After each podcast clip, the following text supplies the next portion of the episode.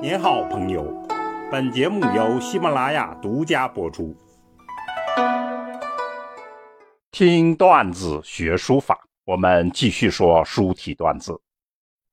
前面讲唐玄宗引领肥美隶书，之后隶书就再次低落。下来我们要说说宋元隶书低潮之下的新动向。金石学。意味深长。隶书陷入低潮，似乎是天命。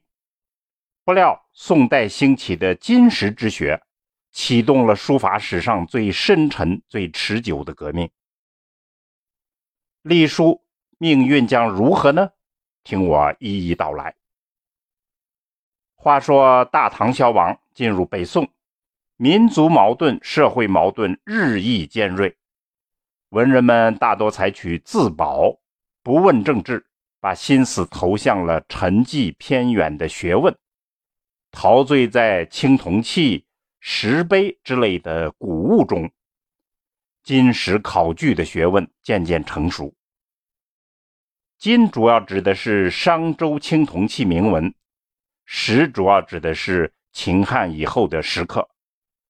以此为核心呢，又扩展到甲骨。竹木、砖瓦等所有上面有文字的古代材料，这门金石学就是中国特色的考古学。所谓中国特色，很大程度上是源于浓厚的艺术色彩。这种艺术色彩使得金石学至今不会被现代考古学完全替代。在当时。这种色彩呢，凝聚了大批爱好艺术的人投身到金石学。大文人欧阳修一马当先，推出了《集古录》；赵明诚、李清照夫妇就推出了《金石录》。这些是宋代隶书的重要背景，而且意味深长。中国书法的金石缘分可以上溯到。春秋末期，按王国维先生的意见，金石学应该包括金石制作过程，所以隋唐以前的金石制作实践是金石学的萌芽。到了大宋，金石学成熟而且不断演进，到了大清朝就达到了鼎盛期。近现代以后，金石学对于书法的影响。可以说历久弥新。本来金石学目的是考证、考经正史，但它所提供的独特的书法趣味、风尚，影响了书法审美的根本走向。于是呢，隶书已经退出了实用领域，而成为少有人问津的古文字。这个时候。大宋却出现了大量的研究著作，历事、历韵、汉隶字源等等这些隶书研究就形成了热潮。遗憾的是呢，对于古代金石中间的书法审美，他们认识还是比较初级。宋代在隶书上局限于东汉蔡邕的标准隶书，而对于民间的。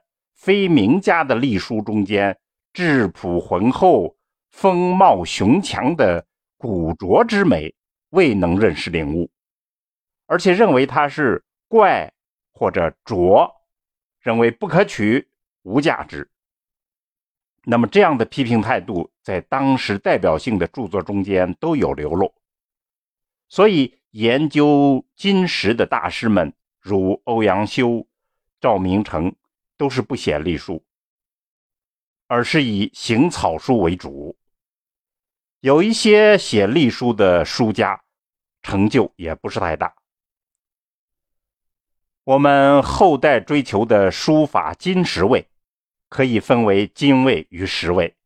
金味就是青铜器铭文上那种刚健圆润的金味，石味就是。石碑、山崖刻石上的苍茫拙朴那样一种石味美。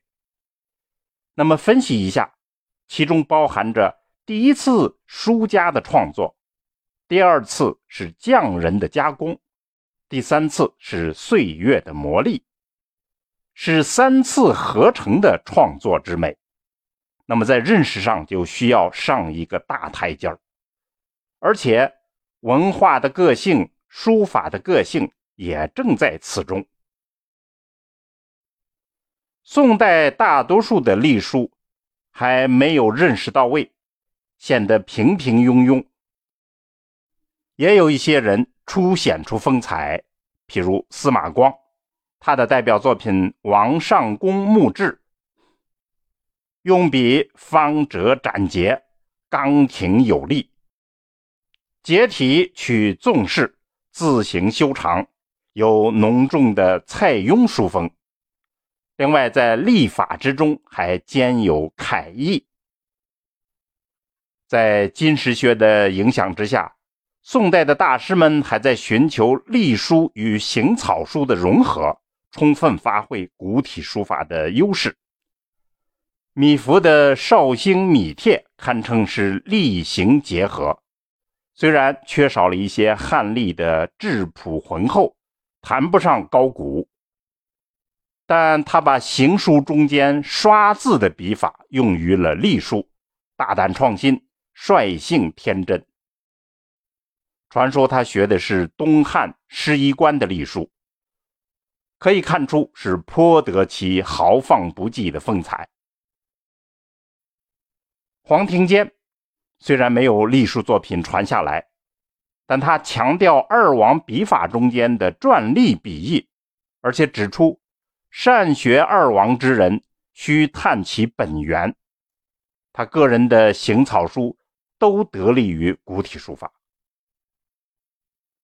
金石学对于元代的影响似乎并不明显。元代的赵孟頫，他领导的复古风潮，脱古改制，回归古典，对于隶书的复兴，这意义是非常之大。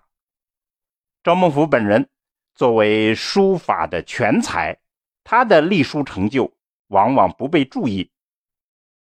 所幸我们可以看到他的隶书千字文，大致领略其风采。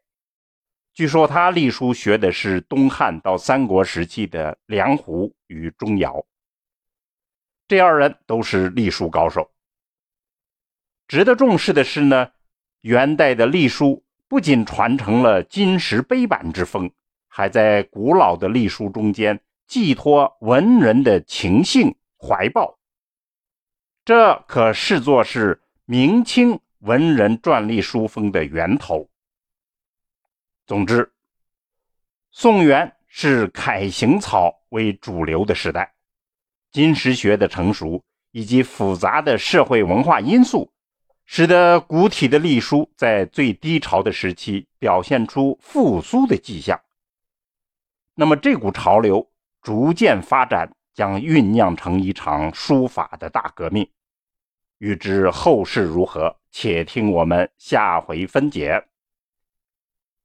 好，听段子学书法，我们下次再见。